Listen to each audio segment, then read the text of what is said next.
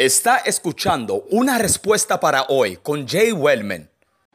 Damos gracias al Señor porque el Señor es bueno y gracias a las personas que de una u otra manera nos han ah, escrito o nos, han llamado dándonos testimonio de lo que Dios está haciendo a través de ellos y le damos gracias al Señor porque todo lo que hacemos es para la gloria de su nombre. Así que si tú deseas comunicarte con nosotros, puedes visitar nuestro website es el www.academiaministerial.org.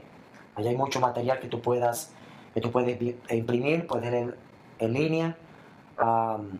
y este, también está nuestro email allí mismo, tú puedes comunicarte con nosotros.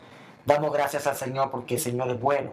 Si quieres comunicarte con nosotros a través de nuestro teléfono, es el 917 435 2349 y allí el Señor, este, podemos eh, recibir tu mensaje de texto o tu llamada después que se termine esta programación y puedes comunicarnos cuál es tu inquietud, si necesitas oración, si necesitas una consejería, si no tienes iglesia donde ir, ah, podemos proveerte algún sitio donde tú puedas ir. Y si tú tienes una iglesia, sigue apoyando a tu pastor, sigue apoyando a tus líderes, sigue te congregando, no te quedes en las casas porque el primer paso que el diablo hace que te saca y te, te, enfría. Además de eso, recuérdate que mientras tú estés haciendo nada, tú le vas a dar cuenta, Señor, por ese tiempo, por lo que hiciste y por lo que dejaste de hacer. Así que ah, te insto a que tú puedas buscar más al Señor y, bendecir su nombre. En esta noche vamos a comenzar una serie de enseñanzas sobre eh, el libro de Apocalipsis. Y déjame decirte algo. El libro de Apocalipsis es el libro más fácil de interpretar y de leer en toda la Biblia. Tú me dirás, hermano, pero es que ah, quizás usted está utilizando una versión diferente o una Biblia diferente, porque cuando yo voy a la Biblia lo que encuentro son puros símbolos y puras cosas ahí que me dan dolor de cabeza. Bueno, si tú no conoces los métodos de interpretación, eso es lo que sucede. Pero la Biblia, ah, especialmente los libros como el libro de Daniel, y el libro de Apocalipsis, que son libros proféticos. son libros que ellos mismos interpretan, ellos mismos te dan el simbolismo, pero también te dan la interpretación de ese simbolismo, la aplicación. Entonces, vamos a comenzar una serie de enseñanzas sobre el libro de Apocalipsis, sobre todo las siete iglesias apocalípticas que habla el capítulo 2 y capítulo 3 del libro de Apocalipsis. Y antes de ah, entrar de lleno, quiero poner un fundamento, quiero entrar en detalles, en algunas cosas que te van a ayudar a, entender el propósito por el cual ese libro fue escrito. Y muchas cosas que están implícitas y hay que explicar ciertas cosas para que puedas tener un fundamento en cuanto a lo que la Biblia dice en el libro de Apocalipsis. quiero leerte algunas cosas aquí en el libro de Apocalipsis capítulo 1. Si tú tienes Biblia, puedes seguirme, si puedes anotar, mucho mejor, porque luego puedes, puedes corroborar, puedes repasar, puedes em, eh, confirmar lo que estamos ah, hablando en esta noche. So, en el libro de Apocalipsis capítulo 1, quiero leerte varias expresiones aquí. Hay unas palabras claves en todo el capítulo 1 y quiero establecer un fundamento antes de explicar lo demás, porque si tú no entiendes esto que es básico, entonces tú vas a tener un enredo. Si tú lees el capítulo 1 del libro de Apocalipsis, fíjate que en el verso 19 um, está lo que se llama un outline, como un esquema de todo lo que se trata el libro de Apocalipsis. Como te dije al principio de este programa, el libro de Apocalipsis y el libro de Daniel son libros paralelos. En otras palabras, y valga la redundancia, a muchas de las cosas que están en Daniel son explicadas en el libro de Apocalipsis. Y tú tienes que combinar los dos libros para poder extraer la verdad o la doctrina que quieres estudiar. Tú ves en la Biblia, muchas veces una verdad no está escrita de una manera eh, completa en un solo pasaje. tú tienes que analizar el contexto. El contexto básicamente es el versos que están anteriores o que están posterior. Puede ser todo el capítulo, puede ser todo el libro. Y también pueden ser textos paralelos o libros paralelos, como el caso de Apocalipsis, eh, tienes el libro de Daniel. Dicho sea de paso, Daniel es el primer libro profético de los eventos futuros que tienen que ver con el anticristo y con la gran tribulación. Es el primero que se escribió. Entonces, para tú poder interpretar y llegar a una conclusión en el libro de Apocalipsis, tienes que irte a Daniel. Y el libro de Daniel también es muy sencillo y muy fácil de interpretar siempre y cuando utilices las herramientas necesarias para poder sacar una buena interpretación. No seas como muchas personas que agarran un texto y lo sacan de, contexto para sacar un pretexto. Y eso es lo que tienen las religiones afuera. El 99% de las religiones sacan un texto, un pasaje de la Biblia, lo sacan del contexto para justificar su sinvergüenzura, para justificar sus pensamientos. Pero la Biblia se explica ella misma. La Biblia no se contradice. La Biblia es el libro más fácil de leer porque ella misma se interpreta. Tú no tienes que forzar la Biblia a decir nada que ella no quiere decir. Ella misma se interpreta. Y cuando utilizas los métodos de interpretación bíblica, todo cuadra, todo encaja en su lugar. No tienes que forzar la Biblia a decir nada. Ahora, en el capítulo 1 del libro de Apocalipsis y en el verso 19, te describe básicamente tres cosas. Dice en el verso 19, escribe las cosas que has visto, número uno, las que son, número dos, y las que han de ser después de esta. Allí en ese pasaje, tú tienes cómo interpretar el libro de Apocalipsis, en ese pasaje nada más. Primero, escribe las cosas que has visto. Si tú analizas bien el pasaje, está hablando del capítulo 1 de Daniel, o debo decir, de Apocalipsis, las cosas que has visto. Revisa bien desde el verso 1 del capítulo 1 del libro de Apocalipsis hasta el verso 20. Y esas son las cosas que has visto. Número dos, las cosas que son. Las cosas que son allí se refieren y tienen una aplicación directa al capítulo 2 y capítulo 3 del libro de Apocalipsis, donde habla de, la de las siete iglesias apocalípticas. Y esas son las siete iglesias que vamos a entrar en detalle una vez que pongamos un fundamento de ciertas cosas que tú necesitas conocer primero para poder interpretar y para poder conocer más acerca del libro de Apocalipsis. Entonces, número uno, escribe las cosas que has visto. Capítulo 1, desde el verso 1 hasta el verso 20. Son esas cosas. Luego, las que son. ¿Cuáles son las que son? Bueno, capítulo 2 y capítulo 3 del libro de Apocalipsis, los cuales hacen referencia a la iglesia del Señor. Capítulo 2 y capítulo 3, eh, Jesús habla directamente a la iglesia. Ahí no está hablando el mundo, ahí no está hablando al inconverso, ahí no le está hablando al pueblo de Israel, ahí le está hablando a la iglesia, que es el cuerpo de Cristo. Esa es la identidad de la iglesia. ¿Quién es la iglesia? Toda persona que ha nacido de nuevo y que ha recibido vida eterna al confesar a Jesús como Señor y Salvador. No una persona religiosa, no una persona que lleva una religión, Dicho sea de paso, y suena un poquito fuerte, pero es la verdad. Todas las religiones vienen y son productos del diablo. Porque la palabra religión lo que significa es mis obras como hombre, como ser humano, para tratar de agradar a Dios. En otras palabras, yo quiero comprar la gracia. Y la gracia no se compra. La gracia se recibe por fe en el sacrificio de Jesús en la cruz del Calvario. Entonces, si tú naciste de nuevo, tú que me estás escuchando ahora mismo a través de la radio, si tú confesaste a Jesús como Señor y como Salvador, tú eres miembro del cuerpo de Cristo. Cristo es la cabeza, nosotros somos el cuerpo. Esa es nuestra identidad. Cuando tú dices yo soy cristiano, lo que estás diciendo es yo pertenezco al cuerpo de Cristo. Amén. Luego dice en el mismo verso 19 del capítulo 1 de Apocalipsis, y las que han de ser después de esto.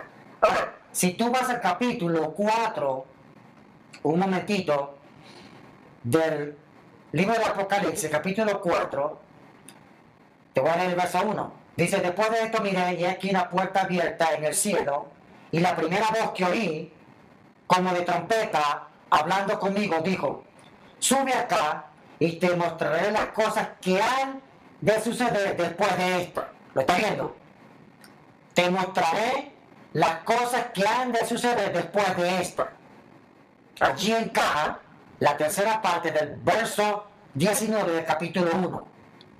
De tal manera que cuando tú analizas el capítulo 4 en adelante, la Biblia empieza a hablar de la gran tribulación. Cuando yo escucho hablar de cristianos de la gran tribulación, muchas veces, muchas personas, sobre todo estas personas que creen que nosotros, que la iglesia va a pasar por el medio de la gran tribulación, ah, déjame explicarte algo antes de continuar. Hay tres, tres escuelas eh, que, que tienen diferentes puntos de vista en cuanto a la gran tribulación y a la iglesia. Uno sostiene que la iglesia como cuerpo de Cristo va a pasar por, la gran, por toda la, gran tribulación. La segunda dice que la iglesia va a pasar solamente hasta la mitad, los primeros tres años y medio. Y estamos, los que, yo, los que creemos como yo, que la iglesia no va a pasar por la gran tribulación del todo. Entonces, cuando tú analizas el capítulo 4 hasta el capítulo 19 del libro de Apocalipsis, te habla de la gran tribulación. La gran tribulación es un periodo de tiempo donde Dios va a derramar su ira sobre la tierra. es el periodo de tiempo, siete años, donde Dios va a purgar al pueblo de Israel y va a sacar a los rebeldes del pueblo de Israel. Si quieres saber más de eso, puedes leer el capítulo 20 del libro de Ezequiel donde habla de que el Señor va a pasar a Israel por la gran tribulación para purgar y para sacar a todos los rebeldes. En otras palabras, la gran tribulación es la manera de Dios tratar y de castigar a Israel por sus rebeliones a través de ese proceso. La iglesia no tiene nada que ver con eso, porque la iglesia no pertenece al pacto de Dios con Israel. La iglesia pertenece al cuerpo de Cristo. Por eso es que si tú no sabes cuál es tu identidad, tú tienes un gran problema, un gran conflicto. Tú ves como las personas que, las personas que, que tienen pérdida de identidad, el caso de los homosexuales, ellos ni son hombres ni son mujeres, están en el medio. Que dicho sea de paso, el diseño de Dios fue matrimonio entre un hombre y una mujer. Cuando Dios creó al hombre, le trajo a Eva, no a Esteban. Esteban es simplemente el producto de deseos pecaminosos del mismo hombre corrompido. Y si tú vas a la Biblia, eso no tiene nada que ver con hormonas. Eso simplemente la Biblia lo llama un demonio. Que está provocando ese tipo de, de, de deseo pecaminoso. Es más, la Biblia dice que los que se echan con varón no entran al reino de los cielos los que se echan con varón. Así que si tú te estás echando con un varón, estás en ese tipo de pecado, de, homosexualidad, Dios te ama, pero repudia ese pecado que tú tienes. Claro, delante de Dios, pecado es pecado. Pecado de mentira, de robar, de hacer cosas malas, todo delante de Dios es pecado. Pero que si yo quiero ir a la presencia de Dios, yo no puedo excusarme en cuanto a eso. Pero no quiero salirme del tema, porque eso no es el, eso es otra cosa. Pero ah, cuando tú pierdes tu identidad, caes en, ese mismo nivel. Entonces nuestra identidad como cristiano es que somos el cuerpo de Cristo. Cristo pagó el precio por nosotros una vez y para siempre, dice la Biblia. Una vez y para siempre. Cristo me redimió. Gálatas 3:13. Cristo me redimió de la maldición de la ley. Hecho por nosotros maldición. Ahora, eso es lo que dice la Biblia. Que Cristo me redimió de esa maldición. ¿Para qué? Para que ahora yo sea la justicia de Dios en él. Al que, no conoció pecado, por nosotros lo hizo pecado, para que fuésemos hechos justicia de Dios en él. Segunda de Corintios 5, 21. Ahora, en el capítulo 4 al 19 del libro de Apocalipsis, la Biblia habla de un periodo de tiempo de siete años, donde Dios va a renovar y a tratar con Israel. Si, si es verdad que muchos gentiles van a ser salvos. Pero esos gentiles van a ser salvos a través de la predicación de los judíos, porque la iglesia ya ha sido arrebatada. Ahora, si tú eres de los que creen que tú vas a pasar por la gran tribulación, no te ofendas. Sigue con esa creencia. Es más, si quieres me llamas y yo te doy la llave de mi casa para que, la, para que te, me la cuides en la gran tribulación. Porque lo que soy yo yo, yo, no voy a pasar por la gran tribulación. Cristo ya pagó el precio por mí y yo me voy antes de la, gran tribulación. Eso es lo que enseña la Biblia. Ahora, si tú quieres hacerlo, con mucho gusto te doy la llave de mi carro y la llave de mi casa para que tú te apoderes de eso. Porque la gran tribulación es un periodo de tiempo donde Jesús dijo que nunca ha existido un periodo de tiempo como ese. ¿Tú te imaginas cuál va a ser el ambiente en esta tierra cuando la iglesia, los santos sean arrebatados. Si hoy en día, teniendo la iglesia, a los, creyentes, intercediendo, orando, predicando, las fuerzas del mal a veces hacen tanta opresión y depresión que tú no sientes en el ambiente. Imagínate cuando la iglesia se arrebató, el ambiente satánico que va a caer sobre esta tierra. Es un periodo de tiempo que no ha existido en la historia del ser humano. Y yo estoy hablando a personas que ahorita mismo me están escuchando que no conocen a Cristo. Si tú no conoces a Cristo como Señor y como Salvador, y la iglesia es arrebatada, yo tengo mala noticia para ti, porque tú vas a pasar por la gran tribulación. Hay personas que me han dicho, bueno, ah, si yo no me voy en, en el rato de la iglesia, yo me voy a la gran tribulación, me salgo de la gran tribulación. Yo tengo un pasaje para ti. Te lo voy a leer. Y presta mucha atención. Porque de acuerdo a la Biblia, personas que ahorita mismo están escuchando la palabra de Dios y por X causa se quedan, no van a ser salvos. Eso lo dice la Biblia. Si tú buscas en 2 de Tesalonicense, en el capítulo 2, Mira lo que dice aquí. Hablando de cuando se manifieste el anticristo. En el periodo de tiempo, cuando el anticristo se va a manifestar. Y va a ser, se va a apoderar de todo. Ese tiempo, la Biblia lo llama la gran tribulación. Para no leerte todo el capítulo, del capítulo 2 del libro de, de, segundo tesalonicense, porque es muy largo, déjame leerte el verso 8 Dice, y entonces se manifestará aquel inicuo, a quien el Señor matará con el espíritu de su boca. Hablando de cuando Jesús venga por segunda vez. Y Jesús va a eliminar al anticristo con la espada que sale de su boca. En la segunda venida literal, después de la gran tribulación. Que dicho sea de paso, nosotros venimos con él, los que hemos sido redimidos por la sangre del Cordero. Ahí vas a estar tú, hermano, hermana. Por eso es que no importa lo que estés pasando ahorita, no importa qué prueba, qué situación, no importa qué circunstancias te estén rodeando, no te des por vencido. Sigue adelante, agárrate más duro del Señor. Repite la palabra, todo lo puedo en Cristo que me fortalece. Pon tu mirada en aquel día cuando tú vengas con Cristo a reinar en esta tierra. No te des por vencido, porque vale la pena.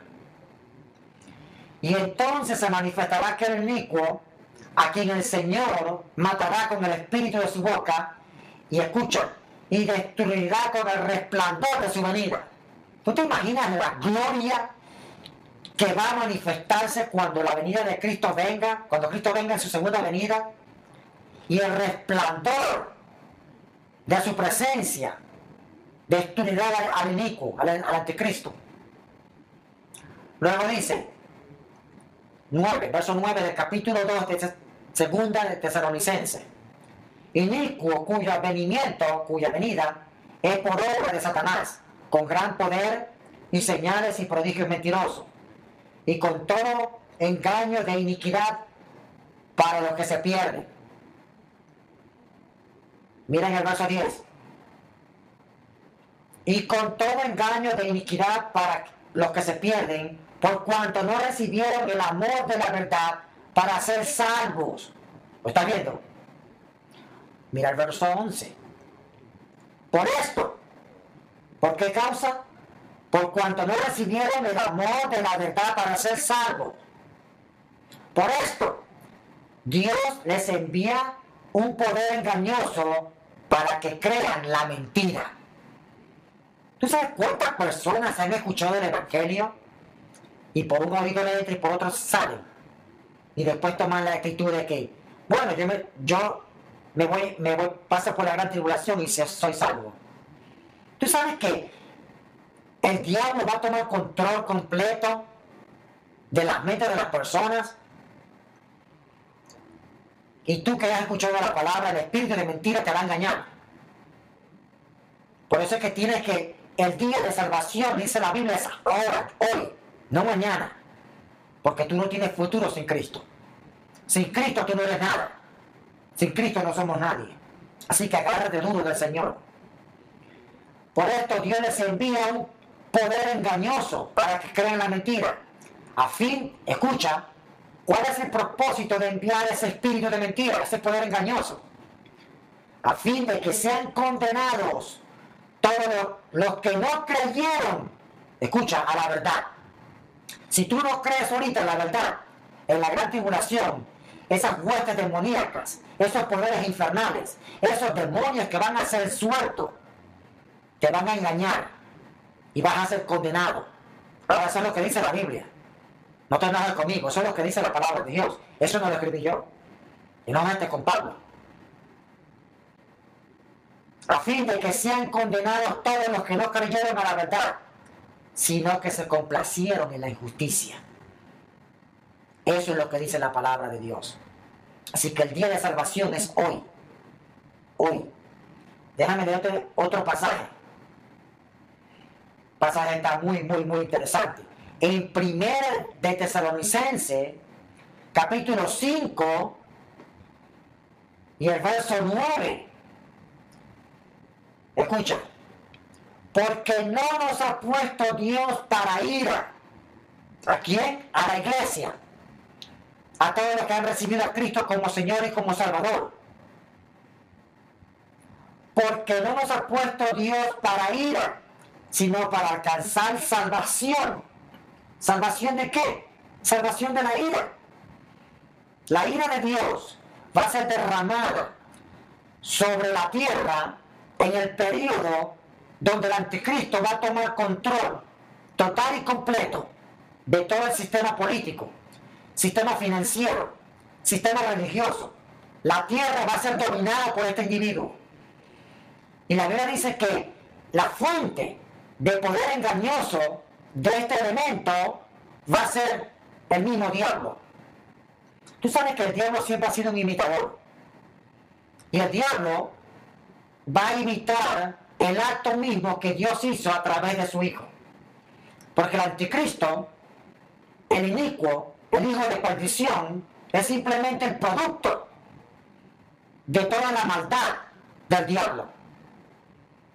Imagínate ese ambiente diabólico en el cual la raza humana va a caer.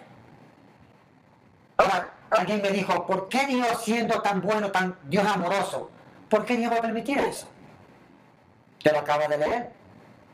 Por cuanto no quisieron creer a la verdad. Entonces Dios les dio libertad para que creyeran a la mentira. Porque Dios no te va a forzar. Dios te persuade en amor, como lo está haciendo ahorita. Te está diciendo, búscame. Es tiempo ahora. En amor lo hace. El Espíritu Santo te redarguye en amor. Pero es tu decisión elegir o rechazar. Tú ves, en este momento Dios está notando, porque Dios, Dios tiene unos libros. Y en esos libros Dios anota todo. Porque esos libros van a ser abiertos. Especialmente personas que me están escuchando que no son cristianos. O que fueron cristianos y hoy están apartados. Y el Señor está anotando todo. Porque cuando Dios vaya a condenar a alguien, Dios tiene evidencia de que Él te dio chance de que Él te dio oportunidad. Y la gente se burla. Y la gente se mofa. No sabiendo que el creador del cielo y de la tierra ha establecido esas leyes. Y de que no importa que tú te rías y te burles y te mofes. Va a llegar un día cuando el juez justo te va a llamar a cuenta. Y ese día, esa burla tuya, se va a convertir en lamento y en llanto por la eternidad. Por la eternidad. Así que no nos ha puesto Dios para ira, sino para alcanzar salvación. ¿A través de quién? De su Hijo. Gloria a Dios. Primero de Timoteo, déjame leerte otros pasajes. Déjame leerte el segundo de Timoteo, o perdón, primero de Timoteo. A el primero de Timoteo. Si tienes Biblia, úsala conmigo. Si no, simplemente anota y después repasa conmigo. Capítulo 4 de 1 de Timoteo habla sobre la apostasía que va a manifestarse en estos tiempos de personas que son cristianas y van a dejar la fe. Dice en el capítulo 4 de 1 de Timoteo, verso 1, dice, pero el Espíritu dice claramente que en los postreros tiempos, tú ves, en los postreros tiempos, en estos tiempos, algunos apostatarán de la fe. Esa palabra apostatar indica que se voltearán, indica que dejarán la fe. Porque tú sabes que mientras tú estés atacando las fuerzas de maldad, mientras tú estás haciendo la oposición al diablo, el diablo te va a atacar. Ahora, hay personas que no experimentan esto porque quizás están muy cómodas. Tú ves, nosotros tenemos que hacernos la idea de que estamos en una guerra. Y estamos, nuestra lucha, según Efesios capítulo 6 y el verso 10 en adelante, dice que nuestra lucha no es contra sangre ni carne. Nuestra lucha no son contra personas físicas, sino contra huestes espirituales de maldad, potestades, demonios, principados. Y todos esos poderes satánicos tratan de que nosotros no crezcamos, de que nosotros no avancemos. Pero la Biblia dice que el que está en nosotros es mayor que el que está en el mundo. Y esa es nuestra fe, esta es nuestra convicción. Por eso es que te vuelvo a repetir, hermano, hermana. No me importa lo que tú estés pasando en este momento ponlo a un lado y concéntrate y pon tu mirada en el galardón, pon tu mirada en Cristo. La Biblia dice, puesto los ojos en Jesús, el autor y consumador de la fe. Capítulo 12, versos 1 y 2 del libro de Hebreos. Allí tú tienes que poner tu mirada, tienes que concentrarte. En los postreros tiempos, algunos apostatarán de la fe Escucha cómo y por qué van a apostatar. Escuchando espíritus engañadores. Entonces, el diablo ha enviado millones y millones de espíritus inmundos, de demonios, a engañar, a tergiversar las escrituras, a torcer la Biblia, a introducir nuevas creencias, nuevas hipótesis, filosofías, Porque ese es el trabajo del diablo, tratar de, levantar falsos maestros. Por eso es que uno de los ministerios muy importantes, imprescindibles para la iglesia, es el ministerio del maestro, porque el maestro forma al creyente. ¿Cuánto necesitamos hoy en día maestros? No estoy hablando de maestros de escuela dominical, ni maestros de los niños. Estoy hablando de, del ministerio del maestro, según Efesios capítulo 4 y el verso 11. Dice, él constituyó a unos apóstoles, profetas, evangelistas, pastores y maestros. Dicho sea de paso, esa palabra pastor y maestro es una conjugación copulativa. Es ahí que indica unidad de ministerio. Nadie puede ser pastor si no tiene una vocación para enseñar. ¿Cuánto necesitamos la formación de soldados? Que se cumple lo que dice Gálatas capítulo 4 y el verso 19.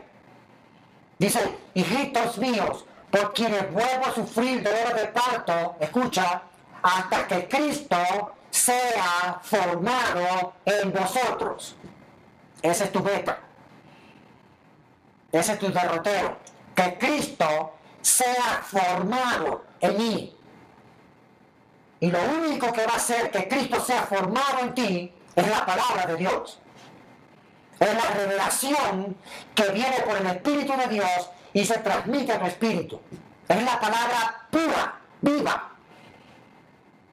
Como dice Pedro, sin adulteración, sin conceptos humanos. La palabra genuina es la palabra que me hace crecer, que forma a Cristo en mi vida. ¿Cuánto necesitamos en la iglesia del Señor personas que hablen la palabra de Dios sin compromiso a los hombres? Sin compromiso al concilio, sin compromiso a ninguna iglesia. ¿Por qué tú crees que los religiosos del, tiempo de Jesús atacaron tanto a Jesús? ¿Por qué Pablo fue tan atacado? Porque fueron hombres que no comprometieron la verdad con nadie. Hombres íntegros.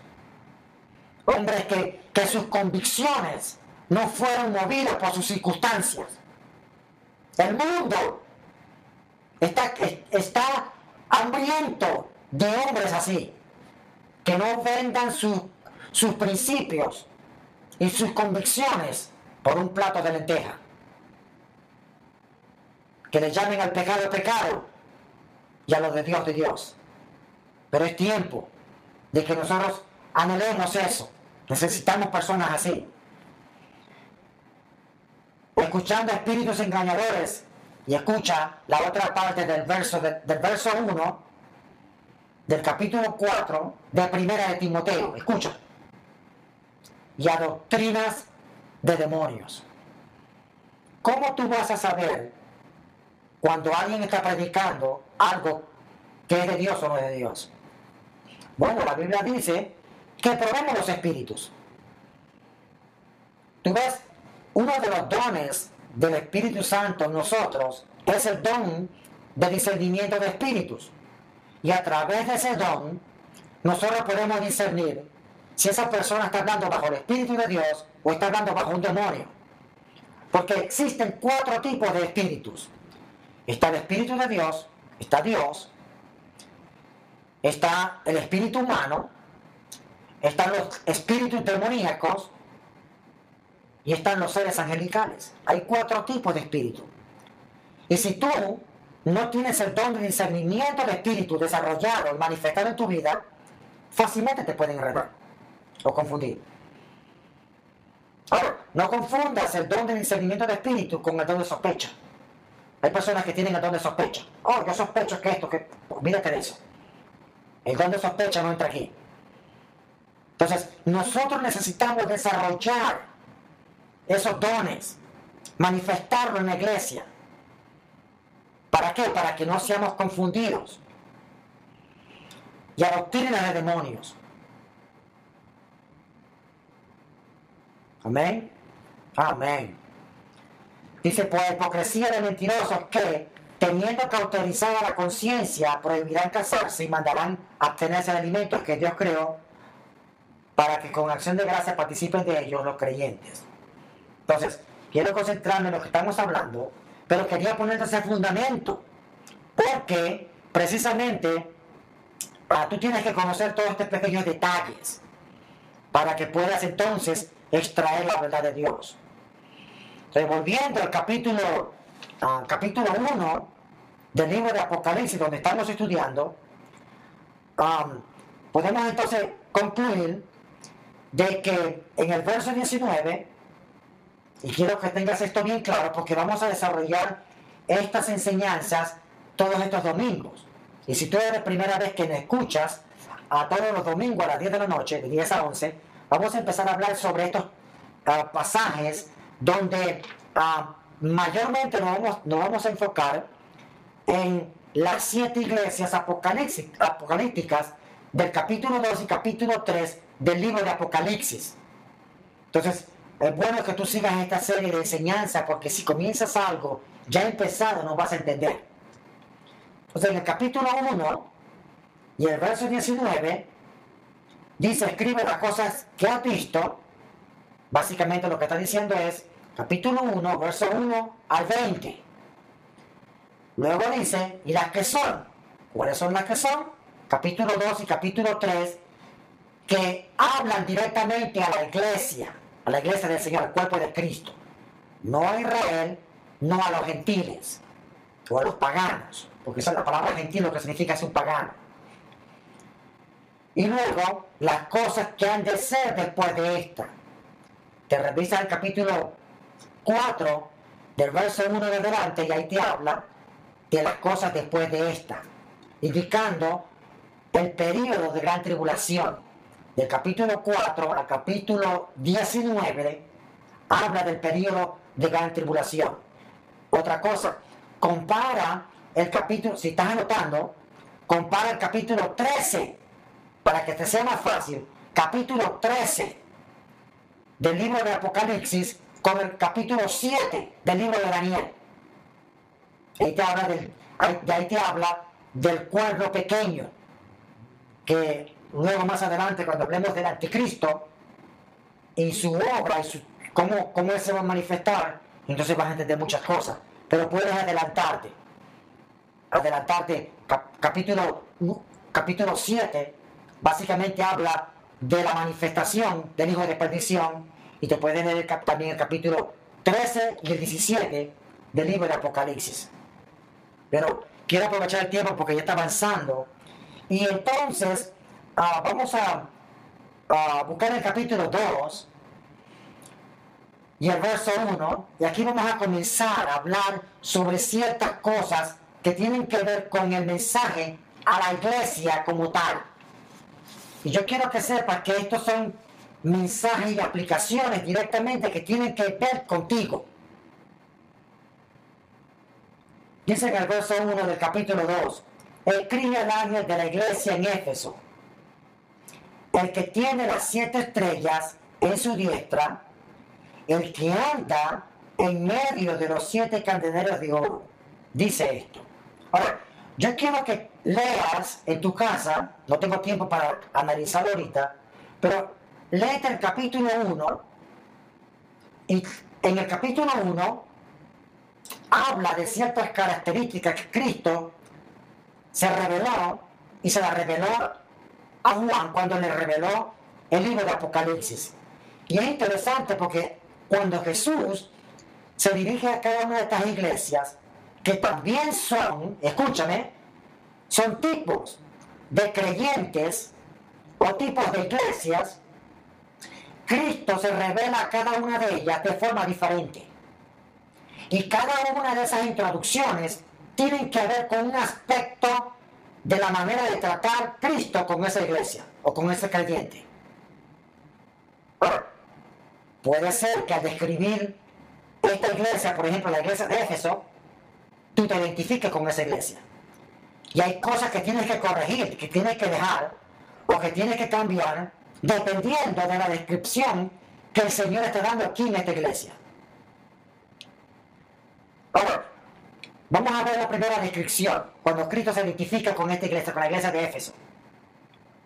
Dice, el que tiene las siete estrellas a su diestra y el que anda en medio de los siete candeleros dice esto.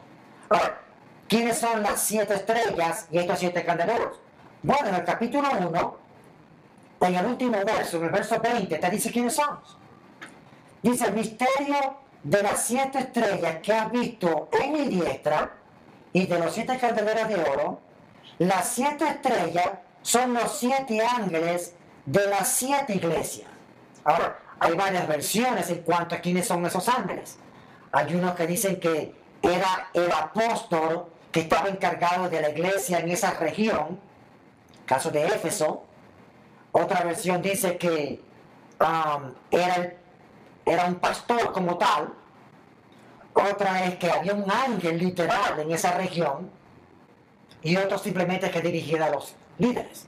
Porque la palabra ángeles en el texto griego simplemente es mensajero. So, depende, pero que básicamente allí te dice que las siete estrellas son los siete ángeles y luego dice en la última parte de ese verso y los siete candeleros que ha visto son las siete iglesias. Ahora, vuelvo otra vez al capítulo 2 y observa esto. Es muy interesante.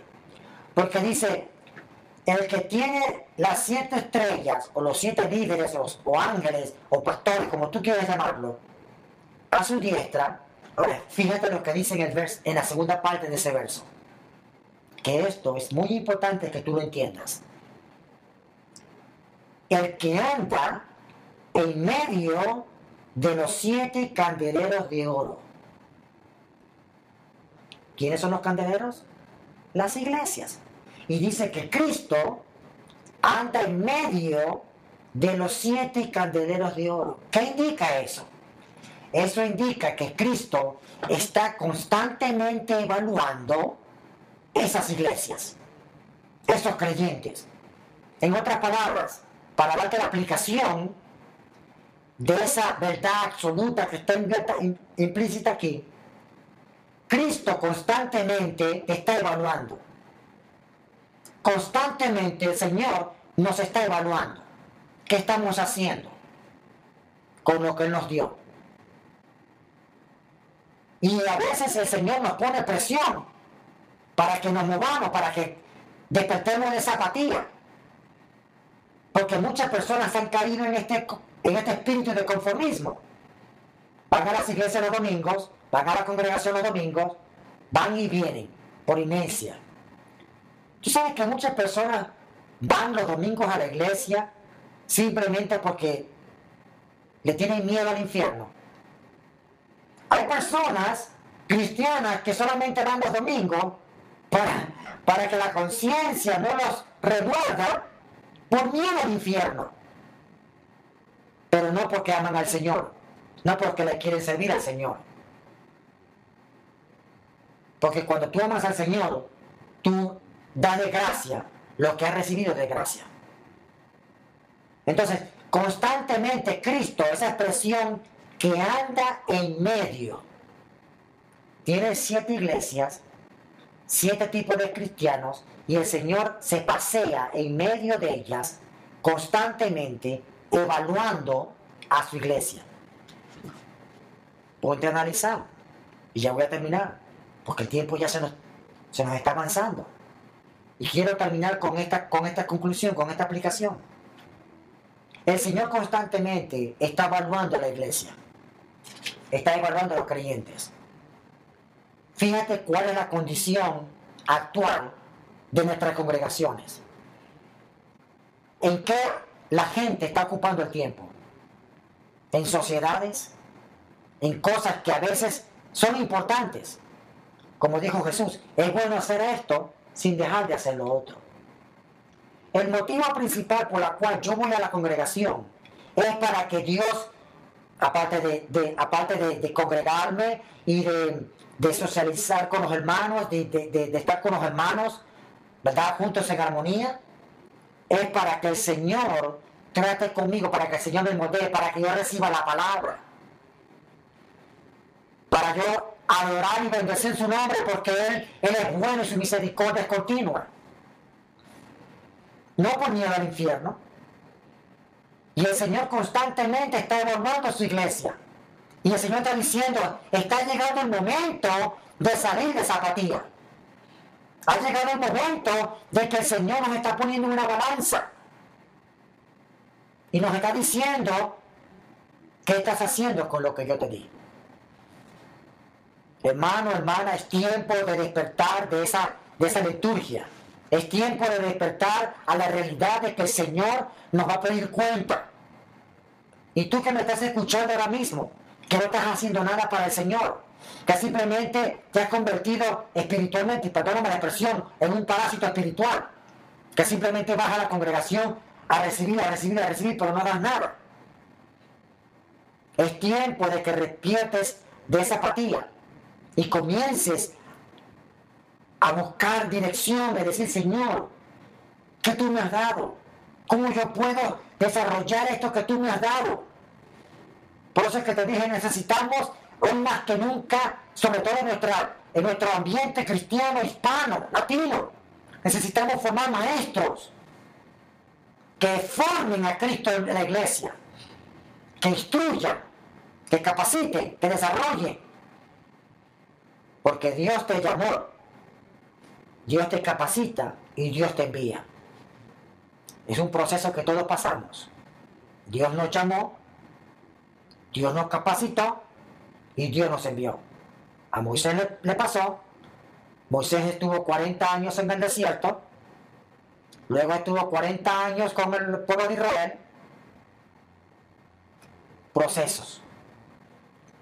Entonces, el Señor constantemente te está evaluando, a ti como cristiano. Te está evaluando. Mi pregunta es, ¿qué está encontrando el Señor en ti? Porque ahora mismo está haciendo una, una evaluación y te está llamando a la reflexión, te está diciendo, ¿qué tú estás haciendo con lo que yo te di? Necesitamos despertar en la realidad de que Cristo Jesús nos está evaluando constantemente. Lamentablemente el tiempo ya se nos está avanzando. Vamos a colocar una alabanza y luego vamos a hacer una oración.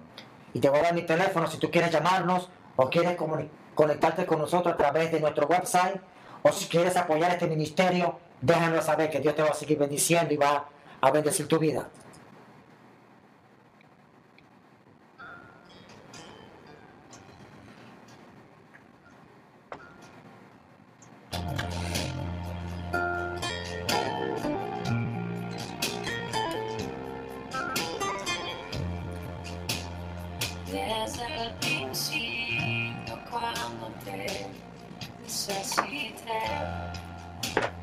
Desde el momento cuando la miraste, desde ese día cuando sola me encontraba, cuando tu mirada a mí se fue a poner, supe que me amabas,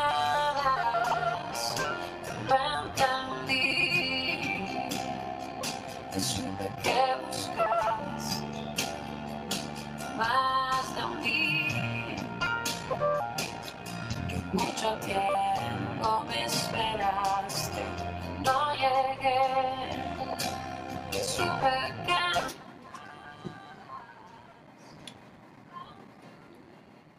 Quiero hacer una oración antes de pedir este programa. Quiero hacer una oración por todas las personas que me están escuchando y que Dios les ha hablado de una u otra manera. Si tú no tienes a Cristo como Señor, busca una iglesia, acepta a Cristo, cambia de vida, deja que el Señor haga la obra y empieza a trabajar para su reino. Si tú que conoces a Cristo como Señor, estás en la congregación, en la iglesia, es tiempo de que te envuelvas, empieces de revisa los motivos de las cosas por qué las estás haciendo. ¿Por qué estás haciendo las cosas que estás haciendo? Revisa los motivos de tu corazón. Quiero hacer una oración para que Dios pueda bendecir tu vida. Si estás enfermo, pasando por problemas, no te preocupes. El Señor está aquí para libertarte. El Señor está allí contigo.